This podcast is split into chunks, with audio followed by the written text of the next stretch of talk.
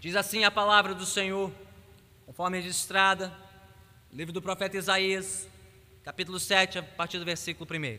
Quando Acais, filho de Jotão e neto de Uzias, era rei de Judá, o rei Rezim da Síria e Peca, filho de Remalias, rei de Israel, atacaram Jerusalém, mas não puderam vencê-la. Informaram ao rei: a Síria montou acampamento em Efraim com isso, o coração de Acais e do seu povo agitou-se, como as árvores da floresta agitam-se com o vento. Então o Senhor disse a Isaías: Saia, leve seu filho Sear Jazub. Vai encontrar-se com Acais no final do aqueduto do açude superior, na estrada que vai para o campo do lavandeiro. Diga a ele: tenha cuidado, acalme-se e não tenha medo que o seu coração não desanime por causa do furor destes restos de lenha fumegantes, Rezim, a Síria e o filho de Remalias.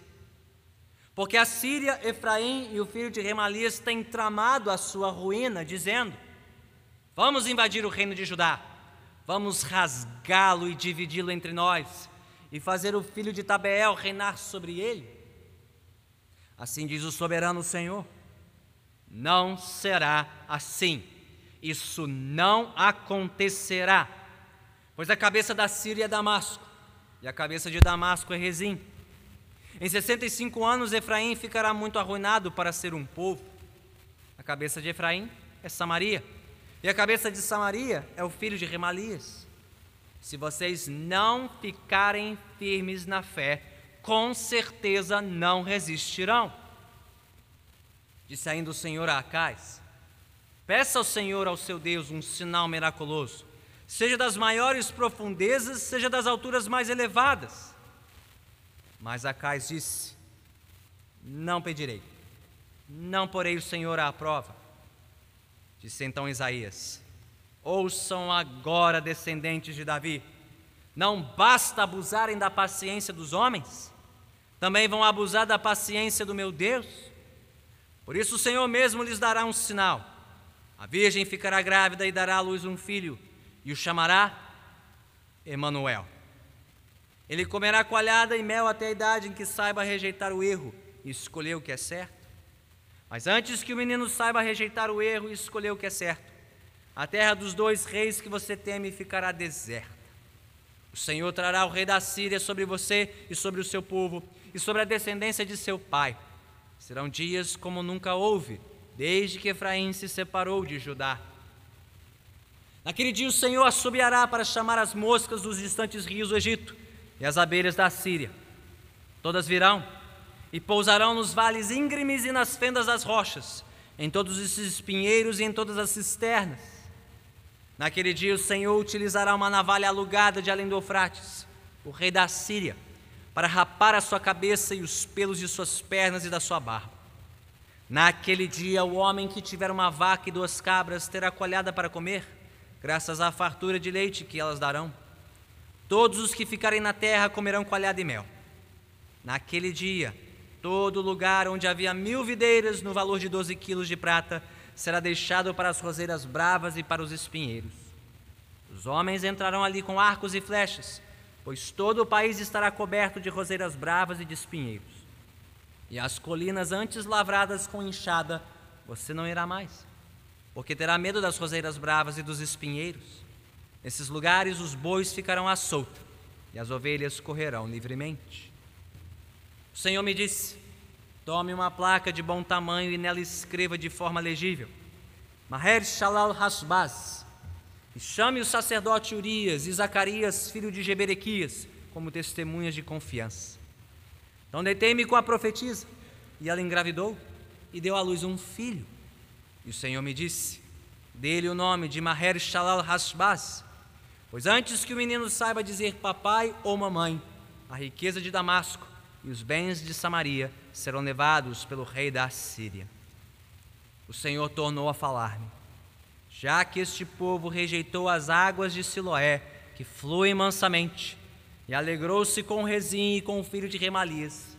O Senhor está trazendo contra eles as poderosas e devastadoras águas do Eufrates, o rei da Síria com todo o seu poderio.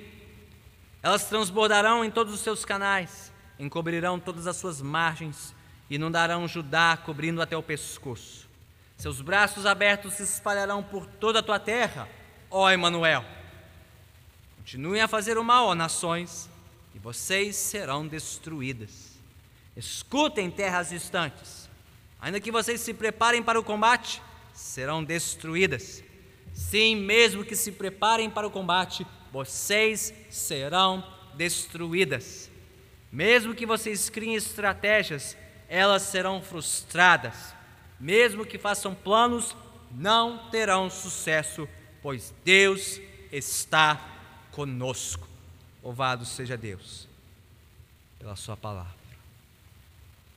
Senhor, continua conosco, falando conosco trabalhando em nosso meio, em cada um dos teus e em cada um dos que estão aqui, aplicando a tua palavra às nossas vidas, gerando fé onde há incredulidade, dispersando os nossos medos e temores, fazendo-nos descansar em ti e somente em ti, Emanuel. Deus conosco, Deus presente, a quem seja toda a glória. Senhor, oramos em nome de Jesus. Amém. Podemos nos assentar. Você consegue imaginar um mundo sem promessas? Um mundo sem promessas. Para alguns, o mundo assim seria um paraíso. Afinal de contas, um mundo sem promessas feitas seria um mundo sem promessas desfeitas. O que nos pouparia muitos desapontamentos, muitas frustrações, muitos sofrimentos, aqueles que nos prometem, mas não honram a Sua palavra. Mas para muitos outros, um mundo sem promessas não seria um paraíso, seria um verdadeiro inferno. Afinal de contas, com que segurança poderemos viver uns com os outros sem a garantia da palavra uns dos outros? Seja no casamento, nos votos trocados entre marido e esposa, seja em nosso trabalho, nas promessas feitas entre patrão e empregado, ou em nosso comércio, entre contratantes e contratados, na nação, entre governantes e governados, na própria igreja, entre pastores e membros. Nossa vida em comunhão uns com os outros depende da confiabilidade da nossa palavra e das promessas que fazemos uns aos outros. E boa parte da instabilidade, da insegurança e da indignação que vemos hoje em nosso país se dá justamente por conta da infidelidade dos homens às suas promessas. Cumprir os seus votos, cumprir suas obrigações, honrar com a sua palavra. Bem? Você consegue imaginar um Deus que não faz promessas? O que seria de Deus sem as suas promessas? Afinal de contas, as Escrituras nos mostram que, por termos sido feitos à imagem e semelhança de Deus, a nossa capacidade de fazer e cumprir promessas reflete a natureza do Deus Criador, um Deus de promessas. Um Deus de palavra, um Deus que realiza e cumpre as suas promessas ao seu povo. Posto da forma mais simples, assim como seria inimaginável viver neste mundo sem promessas, seria impensável relacionar-se corretamente com Deus, com o único e verdadeiro Deus, sem conhecer e sem confiar nas suas promessas. Bem, ao iniciarmos o nosso período do advento, este tempo de preparação para a celebração do Natal de Cristo, é oportuno tirarmos um tempo para meditar em algumas das promessas que Deus fez ao seu povo. Promessas referentes ao envio de alguém, ao nascimento de alguém, alguém em quem todas as promessas de Deus encontram o seu cumprimento. a sua realização. E na medida em que meditamos essas promessas, nós desejamos conhecer mais o Deus que fez essas promessas. Crescemos mais na nossa confiança em Deus, na Sua palavra e nas Suas promessas. Afinal de contas, assim como você pode medir um homem pela firmeza da sua palavra e pela fidelidade às suas promessas, assim Deus pode ser medido pela firmeza e pela fidelidade às suas promessas. Bem, antes de olharmos para a primeira dessas promessas que encontramos no livro de Isaías, nós precisamos entender que nenhuma promessa é feita do nada. Toda promessa tem um contexto, tem um pano de fundo, tem uma história. Sejam as promessas feitas entre marido e esposa diante do altar, ou entre um patrão e empregado, no momento de uma contratação. Tudo tem uma razão de ser, um porquê daquelas promessas. E não é diferente com as promessas de Deus em Sua palavra. Elas não surgem do nada, todas elas têm uma história, um contexto, um pano de fundo. A promessa sobre a qual meditaremos hoje, que está aqui em Isaías 7,14, a promessa da vinda de Emanuel, Deus conosco. Ela surgiu em um dos momentos mais conturbados da história de Israel e de todo o antigo Oriente Próximo. Isso que está narrado aqui aconteceu cerca do ano 735 antes de Cristo, ou seja, antes mesmo de Daniel. Uns 130 anos antes do livro de Daniel começar lá na Babilônia. Naquela época, o reino da Síria, no Oriente mais distante, se consolidava como a grande superpotência do mundo antigo, ameaçando a estabilidade e a integridade dos povos vizinhos. E diante desta ameaça crescente do poderio militar da Síria, duas nações vizinhas à nação de Judá, a nação de Israel e da Síria, não a Síria, mas Síria, essas duas nações mais próximas de Judá, decidiram formar uma aliança, um pacto anti-Assíria, a fim de se defenderem desse novo império. Mas para fortalecer ainda mais esta aliança, os reis da Síria e de Israel se juntaram para fazer pressão em Judá, o reino do sul, da casa dividida de Israel, a fim de pressionar o seu rei Acais, a quem encontramos aqui logo na abertura do capítulo. Pressionar Acais, rei de Judá, para se juntar a eles, para formar uma tríplice aliança anti-Assíria. E caso não fossem bem-sucedidos em forçar Acais a se juntar a eles, então eles poderiam derrubar Acais e colocar outro no seu lugar. É assim que o capítulo começa, no meio dessa tensão, nessa disputa de poder, nessas conspirações, nessa formação de alianças para fazer frente à Síria e para pressionar Judá na figura do rei Acais, que estava em Jerusalém, para se juntar a estes outros dois reis. Em diante dessas ameaças, Acais, rei de Judá, tinha apenas duas escolhas. Ou ele podia se render à pressão vinda do norte, da Síria e de Israel, compor esta aliança e enfrentar a toda poderosa Assíria, ou ele poderia trair esses dois reinos e se juntar à Assíria. Você não pode vencê-lo, porque não se juntar a ele, para não ser devorado e triturado pelo novo rolo compressor do mundo antigo. E se continuássemos lendo a história, nas porções paralelas em 2 Reis 16, Segundo Crônicas 28, descobriremos que foi isso que Acais acabou fazendo. Não se juntou aos reis da Síria e de Israel, mas acabou se juntando à Assíria para tentar fugir da destruição certa.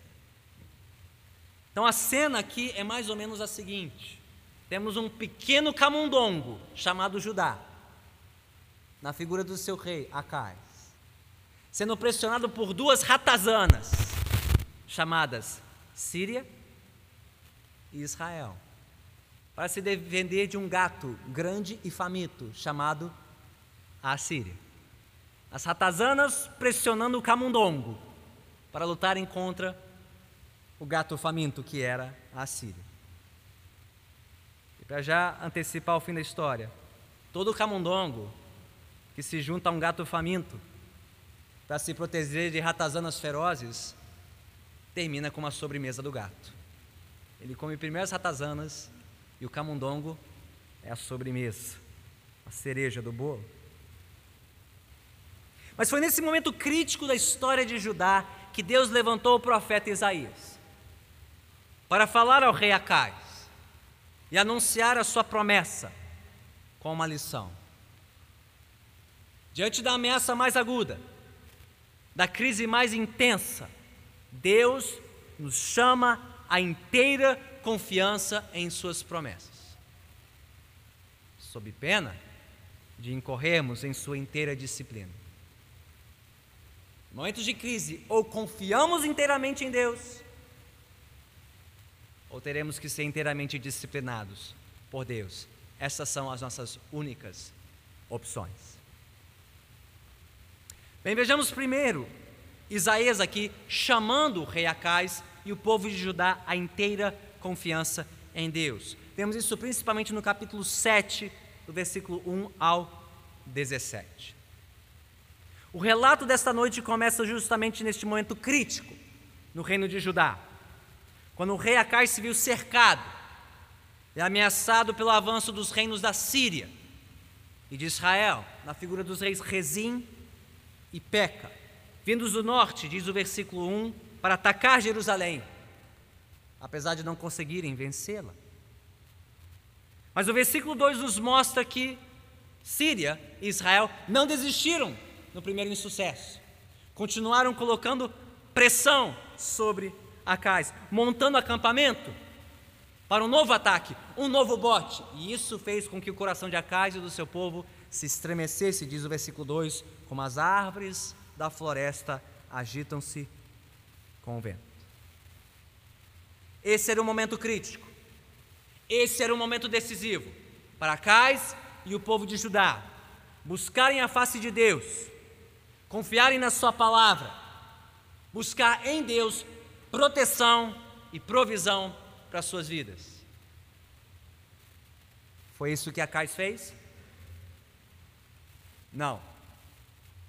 Diz o versículo 3 que em vez de ir para o templo,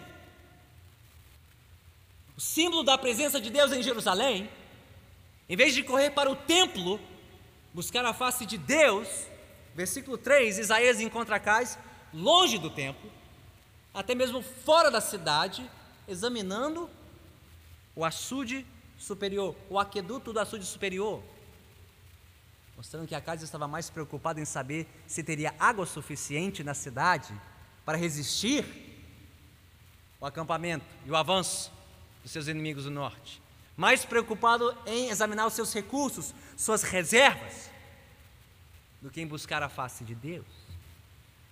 Em vez de buscar Deus em primeiro lugar, Acais foi inspecionar o abastecimento de água de Jerusalém, em um primeiro sinal de onde realmente estava o seu coração, sua confiança, sua esperança. Enquanto a nós, diante de reveses e crises semelhantes, nós nos voltamos primeiramente para quem?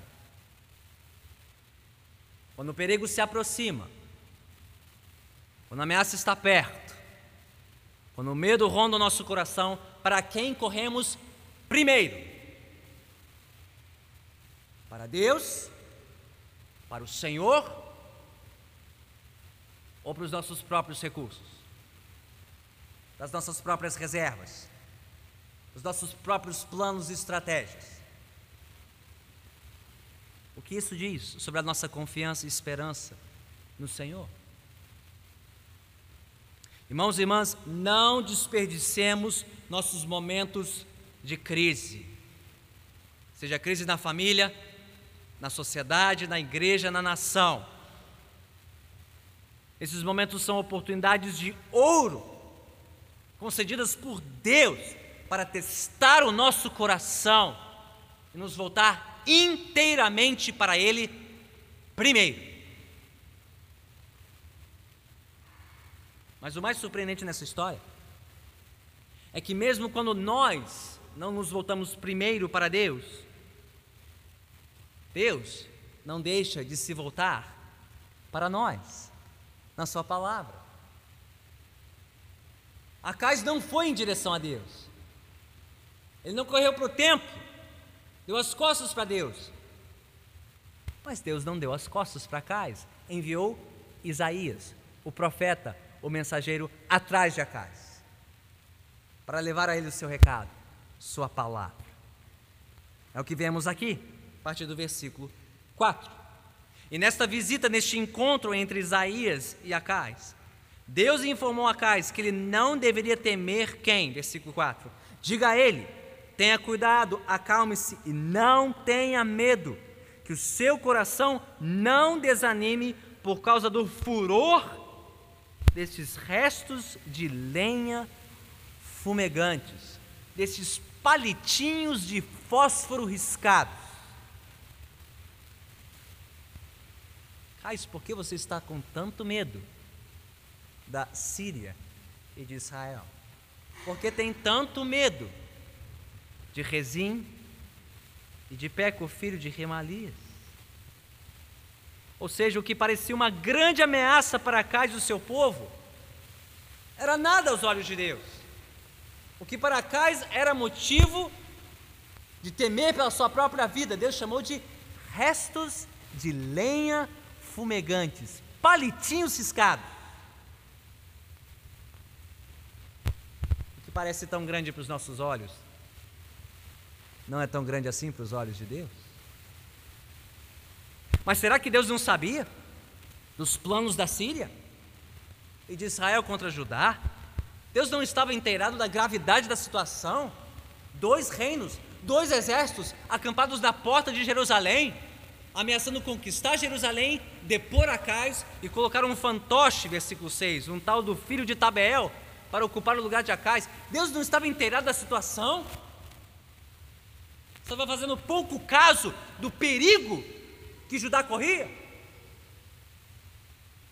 Absolutamente. Ele mesmo diz no versículo 5: Eu sei o que está acontecendo. Acais, eu sei melhor do que você o que está acontecendo. Versículo 5. Deus sabia até do que eles estavam tramando por trás de portas fechadas. Sabia da conspiração para depor Acais e colocar um fantoche no lugar dele. Sabia de tudo, muito mais do que Acais. Sabia do perigo que ele corria.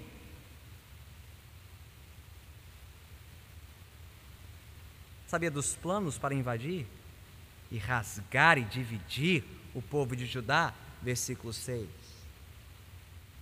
Mas, disse Deus no versículo 7, assim diz o soberano, o Senhor, não será assim. Isso não acontecerá. Eu sabia de tudo estava no controle de toda a situação, em total controle da situação.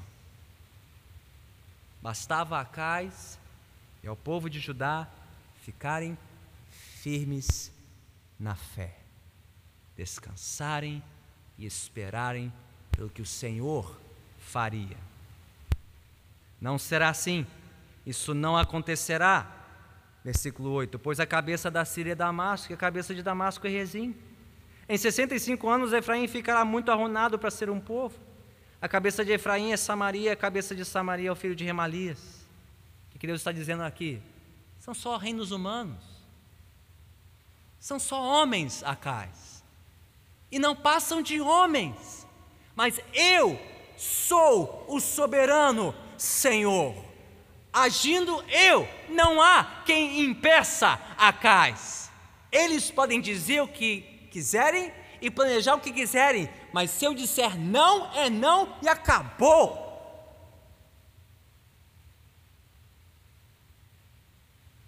Se vocês não ficarem firmes na fé, com certeza não resistirão.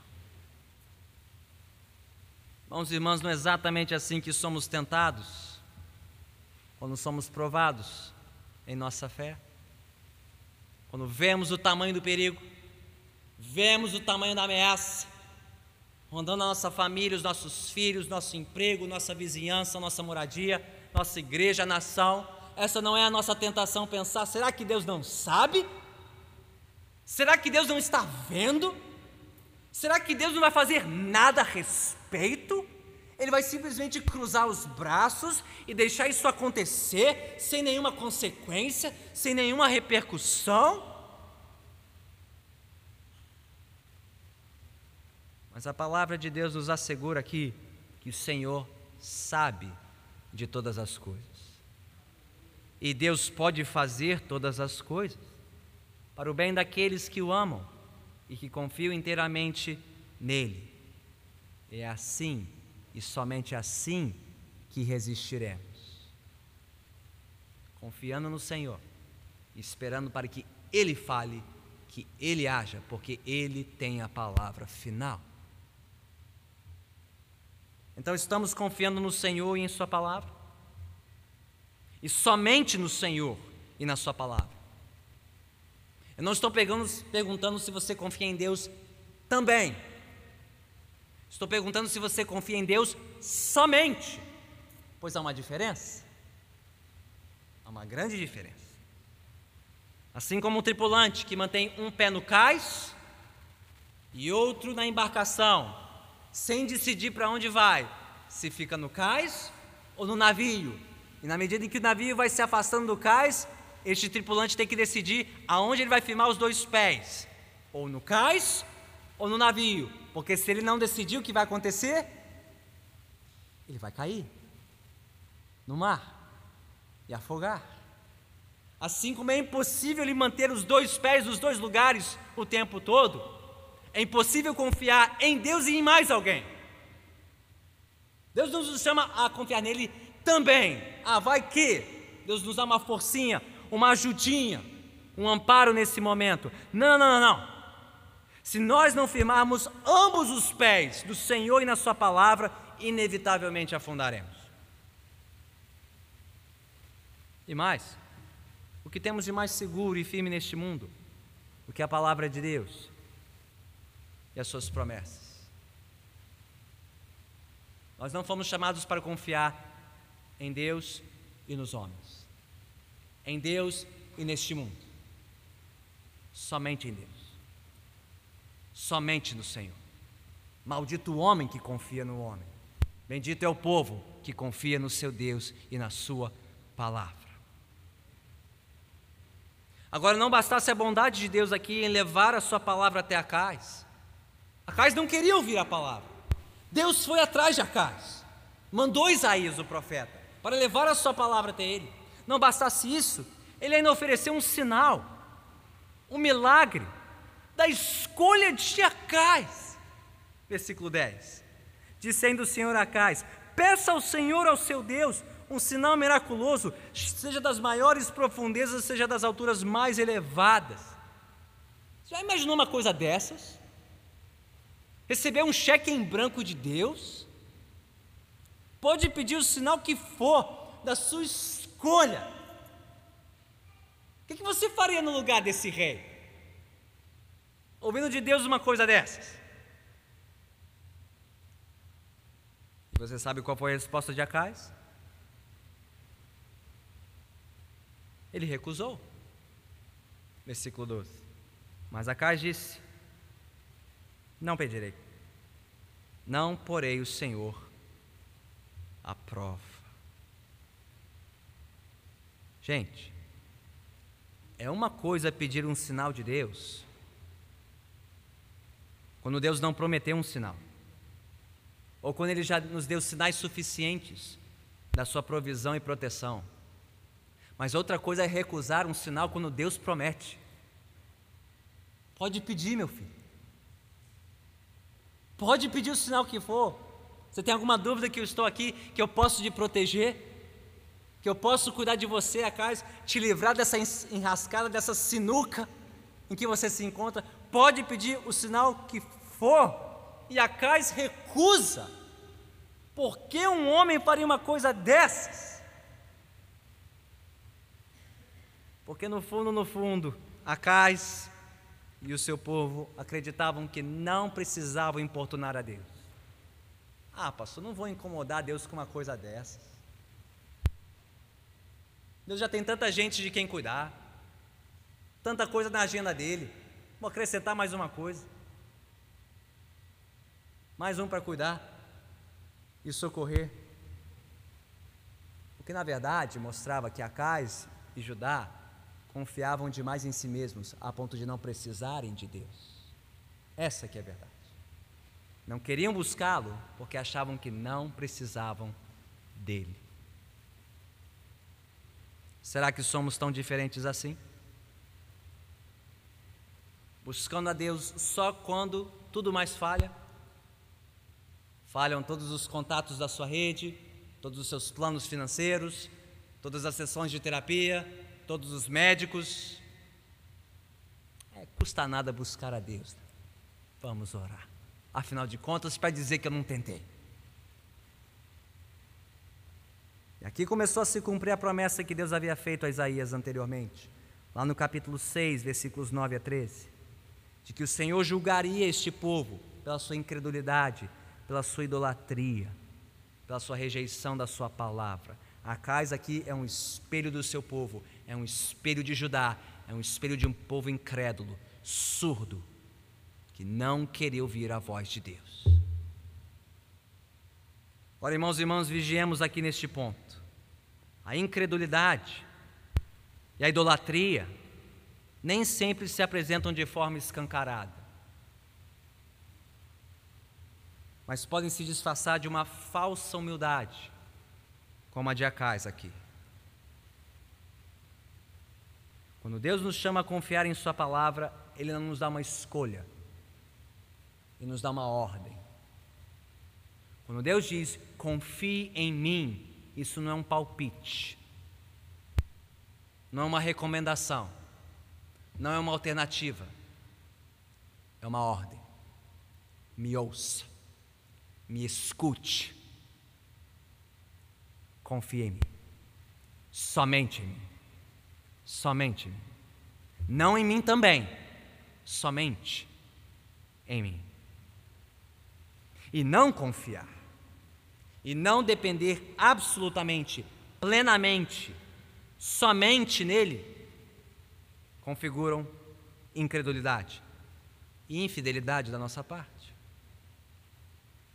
De novo, Deus não existe, não serve apenas para nos dar uma forcinha no momento da crise, quando e se assim quisermos dispor dele. Não. Deus é soberano. Ele é o soberano Senhor, em que devemos depositar nossa inteira confiança nossa inteira esperança em toda e qualquer necessidade. Agora, a surpresa maior deste texto vem logo em seguida. Já vamos surpreendidos, não? Por um Deus que vai atrás de um rei que não quer ouvi-lo. Depois, um Deus que oferece um sinal que o rei recusa. Bem, depois de duas, o que você faria no lugar de Deus? O sujeito não quer te ouvir, não quer aceitar a sua oferta. O que, que você faz no lugar de Deus? Chega, né? Basta. Haja paciência com um sujeitinho desse. E Deus surpreende de novo. Tá bom, você não quer escolher um sinal? Eu vou escolher o sinal. Eu vou dar o sinal mesmo assim. Você não quer, mas eu vou dar. Para mostrar o tamanho da minha grandeza e da minha majestade. Versículo 13. Disse então Isaías: Ouçam agora, descendentes de Davi, não basta abusarem da paciência dos homens, também vão abusar da paciência do meu Deus? Em vez de explodir no acesso de ira e raiva incontida, Deus mostra toda a sua misericórdia e generosidade. Versículo 14: Por isso o Senhor mesmo lhes dará um sinal: a virgem ficará grávida e dará à luz um filho, e o chamará Emanuel. Que sinal foi esse? Que sinal foi esse que Deus prometeu a Acais por meio de Isaías? Bem, os estudiosos aqui nos mostram que há um cumprimento duplo. Há duas formas como essa promessa foi cumprida. uma num tempo mais próximo e um num tempo mais distante.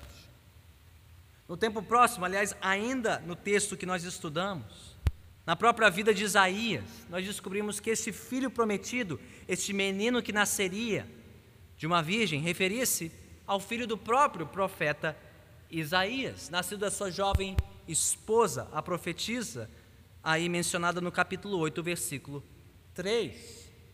Isso porque a palavra traduzida aqui em Isaías 7,14 por virgem significa jovem em idade própria para casar.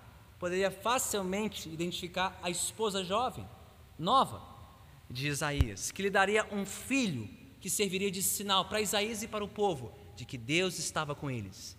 Emanuel seria o seu nome, que significa Deus conosco.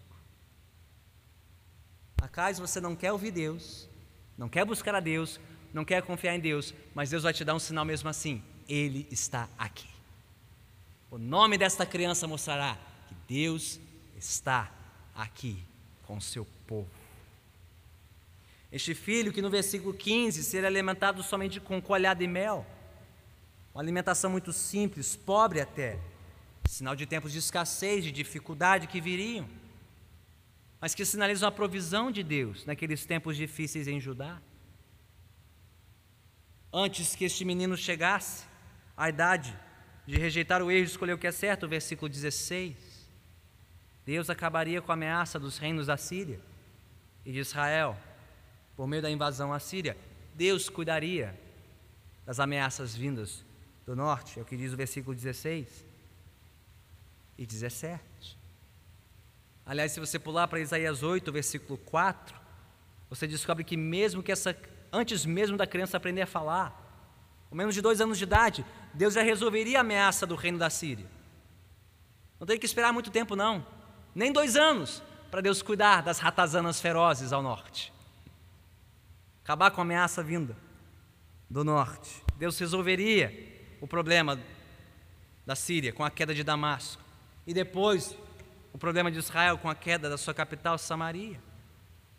Então veja, mesmo que Acais e o povo de Judá falhassem em confiar no Senhor, Deus não falharia em socorrer o seu povo, para salvá-lo daquela ameaça terrível.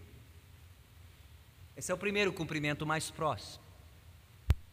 Mas é impossível ler essas palavras sem olhar para um cumprimento distante, para aquilo que aconteceria 700 anos depois. Quando o evangelista Mateus, narrando no capítulo 1 do seu evangelho o nascimento de um menino rei, citou as palavras desta promessa, desta profecia para falar de uma outra jovem, uma virgem, Maria, que teria um filho chamado Emanuel, Deus conosco num sinal claro da sua presença com o seu povo, num sinal claro da intenção de Deus de salvar o seu povo de uma ameaça ainda maior e pior, uma ameaça maior que os sírios, maior que os assírios, maior que Israel, para salvar o seu povo da pior de todas as ameaças, da destruição completa, a ruína eterna causada pelo pecado, pela morte eterna, a separação de Deus. Em Jesus Cristo, Emanuel, Deus conosco, Deus veio suprir a maior de todas as nossas necessidades.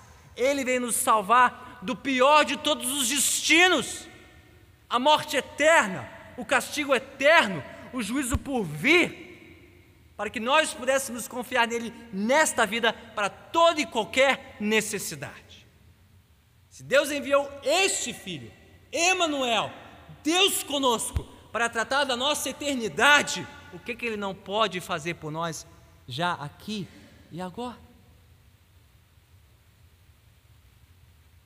Irmãos e irmãs, não é exatamente isso que precisamos saber e crer nos momentos mais críticos e tenebrosos das nossas vidas?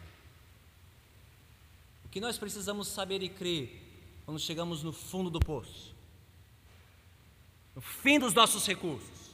na falência dos nossos planos, quando não temos mais como nos salvar, como nos arrumar, como ajeitar a bagunça que se tornou o casamento, a família, a saúde, o trabalho, a nação, a igreja. O que precisamos saber, o que precisamos crer. Jesus é Emanuel, Deus conosco. Deus conosco. Ele veio nos salvar e nos redimir da maior das nossas mazelas, a condenação eterna dos nossos pecados. E este Deus é bom, Ele é poderoso, suficiente para nos socorrer em todas as nossas demais crises e necessidades, sejam elas quais forem. Como nosso coração enganoso reluta em confiar somente em Deus, em depender somente dEle. Como relutamos em reconhecer Jesus como nosso único Senhor e Salvador. Porque nós desejamos ser os nossos próprios senhores e salvadores. Essa que é a verdade. Nós queremos nos salvar, dar o nosso jeito, achar o nosso caminho, a nossa maneira. Como bem resumiu o pastor Raymond Nortland Jr., o primeiro assunto das nossas vidas é aprender o que significa parar de tentar salvar a nós mesmos e nos lançarmos por inteiro em Deus. Esse é o primeiro assunto da sua vida e da minha vida, o mais importante. Parar de tentar salvar a nós mesmos. Parar de tentar dar o nosso jeito e nos lançarmos inteiramente em Deus. Mas quais são as consequências de insistir em querer salvar a si mesmo, sem se lançar por inteiro em Deus? É isso que nos mostra o restante do texto. Podemos passar por ele de maneira mais ligeira.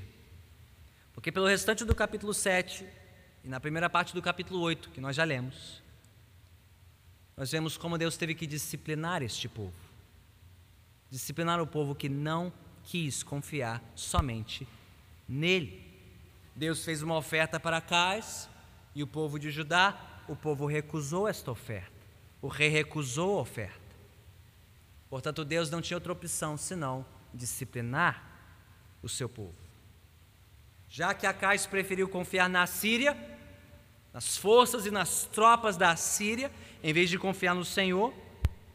Então ele teve que lidar com as consequências dessa decisão. É isso que diz o versículo 18 ao 25 do capítulo 7, neste refrão, naquele dia, versículo 18, naquele dia, versículo 20, naquele dia, versículo 23, naquele dia 21 também, num dia determinado por Deus, ele teria que disciplinar este povo entregá-lo aos seus próprios planos. Ok, vocês querem se livrar sem mim, do seu jeito, então eu teria que entregá-los aos seus planos, entregá-los nas mãos da Síria. Que nos mostra o quê? Irmãos e irmãs, a pior consequência, a pior consequência de confiar nos homens e não em Deus, é confiar apenas no que os homens podem fazer e não no que Deus pode fazer. Qual é a pior consequência de confiar nos homens? É confiar nos homens e só no que eles podem fazer, e não confiar no que Deus pode fazer. E é sempre melhor confiar no que Deus pode e quer fazer do que confiar nos planos dos homens. É o que nos mostra o nascimento de outro filho de Isaías, no versículo 3, esse tal de Maher Shalal Hasbaz, não é atacante de algum time árabe da Copa, não, é o filho de Isaías, cujo nome significa algo como rapidamente até os despojos. É um grito de guerra, é um anúncio de destruição, de ruína. Deus teria que disciplinar este povo que não confiou somente nele. Deus teria que castigar não só os reinos da Síria e de Israel, ele teria que castigar o próprio reino de Judá. Por quê? Versículo 5. O Senhor tornou a falar-me. Isaías 8, 5. O Senhor tornou a falar-me. já que este povo rejeitou as águas de Siloé, que fluem mansamente, e alegrou-se com Rezim, com o filho de Remalias, o Senhor está trazendo contra eles as poderosas e devastadoras águas do Eufrates. De quem Isaías está falando aqui? Este povo rejeitou as águas de Siloé, rejeitou o Senhor, rejeitou a Deus, para confiar nas águas do Eufrates, a Síria, e por isso Deus deixaria que as águas da Síria varressem a nação de Judá. E o tempo da Síria chegaria também, versículos 9 e 10. Ela que esperasse, ela que aguardasse a sua vez. Então surge a pergunta: em tudo isso, será que Deus finalmente abandonaria o seu povo? Depois de tantas chances, tantas ofertas, tantas oportunidades, tantas chamadas para que este povo confiasse nele, esperasse nele, descansasse nele, será que Deus finalmente abandonaria esse povo? Viraria as costas de vez para ajudar? De forma alguma. Pois Deus somente disciplina aqueles a quem Ele ama. Deus disciplina aqueles a quem Ele ama. E mesmo em meio a todo esse cenário de disciplina, você notou no versículo 8 e também no versículo 10 de Isaías 8, que Deus continuava com o seu povo, mesmo corrigindo, mesmo disciplinando, mesmo castigando, ele ainda diz ser Emanuel, Deus conosco. Versículo 10, capítulo 8. Mesmo que vocês criem estratégias, elas serão frustradas, mesmo que façam planos, não terão sucesso, pois Deus está conosco. Então, por mais duras que sejam as nossas circunstâncias, por mais desafiadora que seja a disciplina de Deus, saibamos que Ele prometeu estar sempre conosco, até o fim. Até que paremos para ouvi-lo. Mais cedo ou mais tarde. Até que paremos de confiar em nós mesmos mais cedo ou mais tarde, até que paremos de tentar salvar a nós mesmos, para nos lançarmos inteiramente nele. Bem, o que as promessas de Deus para o seu povo aqui em Isaías 7 e 8 nos ensinaram, mais essencial nesta noite. De novo, no excelente resumo do pastor Raymond Nortland Jr. Deus está presente em nossa crise. Diga comigo, Deus está presente em nossa crise. De novo, Deus está presente em nossa crise. E ele completa: se nós confiarmos nele, ele nos salvará. Se nós o recusarmos, ele nos disciplinará. Mas Deus prefere nos salvar. Deus prefere nos salvar. Em Jesus Cristo, Emmanuel, Deus conosco, o Senhor veio cumprir todas as suas promessas a nós, seu povo, a fim de nos salvar da miséria do nosso pecado, de todas as demais mazelas deste mundo. Então eu te pergunto nesta noite: você confia em Jesus? Você confia inteiramente em Jesus? Você confia somente em Jesus? Você confia toda a sua vida a Ele? Todas as suas necessidades, todas as suas angústias e aflições, mesmo em meio às mais intensas crises da sua vida, você continua confiando nele? Somente nele? inteiramente nele? Você descansa na palavra e nas promessas de Emanuel, Deus conosco? Porque não existe nada mais prático que você possa fazer hoje, agora, nesta noite, neste lugar, do que confiar e descansar nas promessas de Deus. Pois a maneira mais prática de viver esta vida é confiando em Deus, é confiando na Sua palavra e nas Suas promessas. Por mais que as pessoas práticas deste mundo pensem o contrário. Então confiemos e descansemos nas promessas de Deus em Cristo Jesus. Ele é Manuel. Deus conosco. Deus presente aqui. Agora. Hoje e amanhã para todo sempre. Oremos.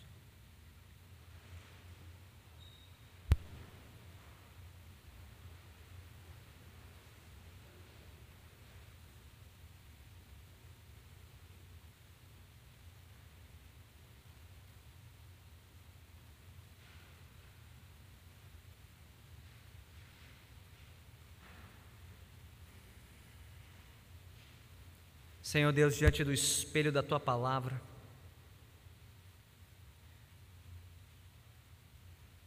não há como fugirmos, não há como deixarmos de nos ver tanto em Acais, no povo de Judá, tentados sem olhar para as ameaças ao nosso redor, os perigos que nos cercam,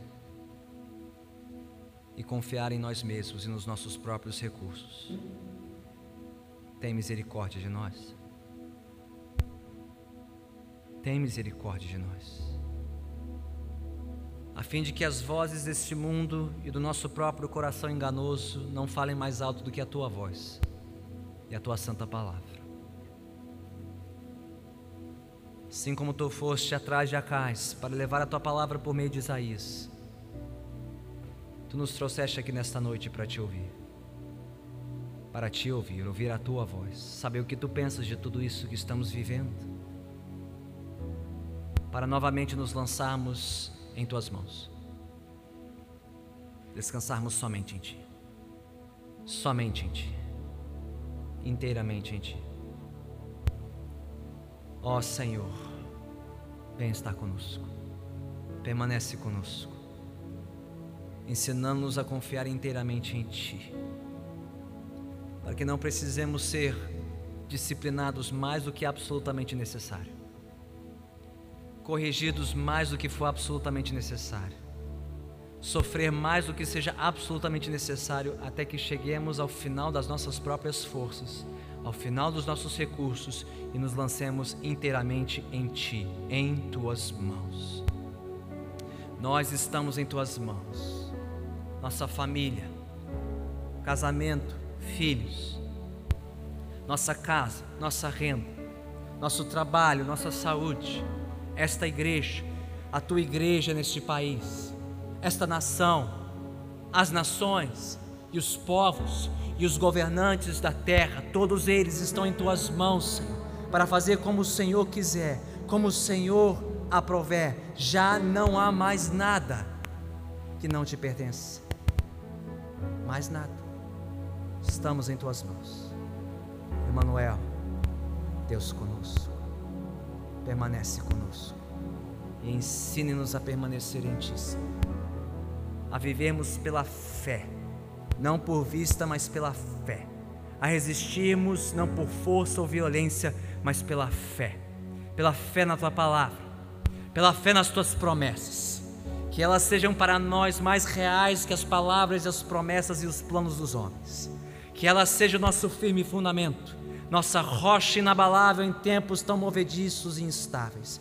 Senhor, faz de nós o povo da tua palavra, o povo das tuas promessas, o povo de Emanuel, o povo do Deus conosco, Jesus Cristo, Emanuel, Deus presente. E aqueles entre nós que entraram por essas portas, ainda descrentes, ignorantes, que hoje a tua palavra os tenha convencido e conquistado para o louvor da tua glória. Se nós oramos em nome do Senhor Jesus, que vive e reina para todo sempre, que o povo de Deus diga amém.